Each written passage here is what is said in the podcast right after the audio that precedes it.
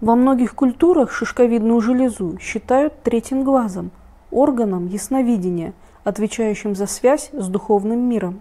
Почему существует такое особое отношение к шишковидной железе? Своим мнением о роли и строении эпифиза с нами поделился доктор энеологии Юрий Лир. Что касается особых свойств шишковидной железы, у этого органа человеческого тела действительно есть особые свойства, с которыми сталкивались очень многие самые обычные психофизиологи, люди, изучавшие, изучающие структуры человеческого мозга на самом тонком уровне, вплоть до клеточного уровня, до какого-то еще более тонкого.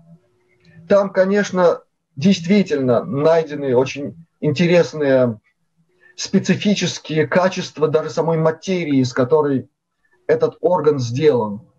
И здесь каждый элемент чрезвычайно важен. И не надо забывать о том, что э, кроме специфической жидкости, которой наполнен этот орган, и чрезвычайно интересных кристалликов, которые там есть, которые выполняют определенную функцию, там есть и еще нечто не менее важное. Надо рассматривать орган целиком, не упуская в том числе и э, его внешнюю оболочку. Ею почему-то мало кто интересуется, а это чрезвычайно важно. Я вам как человек, имеющий системное радиофизическое образование, могу сказать, что в самой даже оболочке этого органа колоссальная информация, чрезвычайно важные параметры. И как можно понимать этот орган на уровне радиофизики, изучать диапазон частот этого органа. И даже используя такой, казалось бы, простой и приземленный вариант исследования, мы уже получим огромное количество данных. Э, конечно, этот орган представляет из себя еще и орган специфического духовного качества.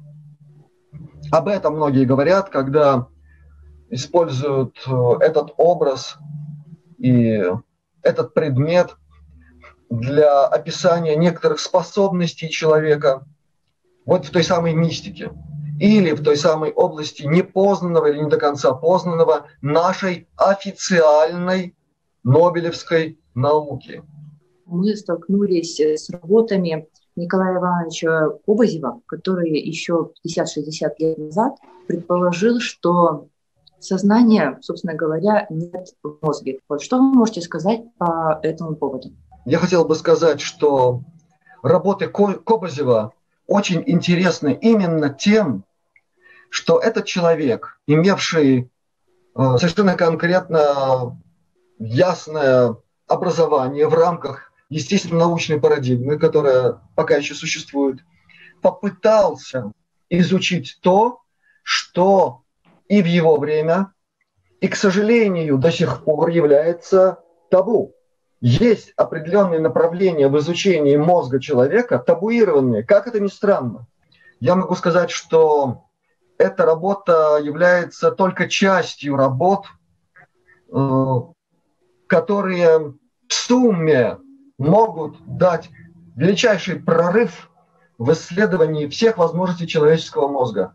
Он был одним из первых действительно, кто понял, что то количество информации, с которой человек встречается в жизни, абсолютно невозможно сохранить в нейронах мозга. Физическое содержание клеток мозга человека не позволяет хранить там этот невероятный объем информации. Он хранится где-то в другом месте, где это объясняется с помощью уже квантовой физики, любой специалист в области квантовой физики, квантовой оптики, понимающий физическую сущность объемной голограммы, он сразу поймет, поймет, о чем идет речь.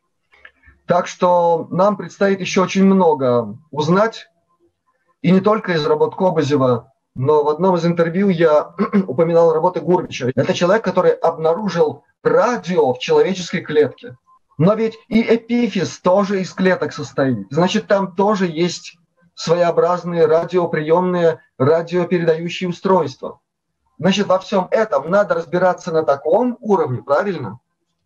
А потом, изучив этот уровень, надо научиться понимать объемные процессы в области излучения электромагнитных волн, у которых несколько диапазонов, в которых проявляют себя клетки человека, включая оптический диапазон и другие.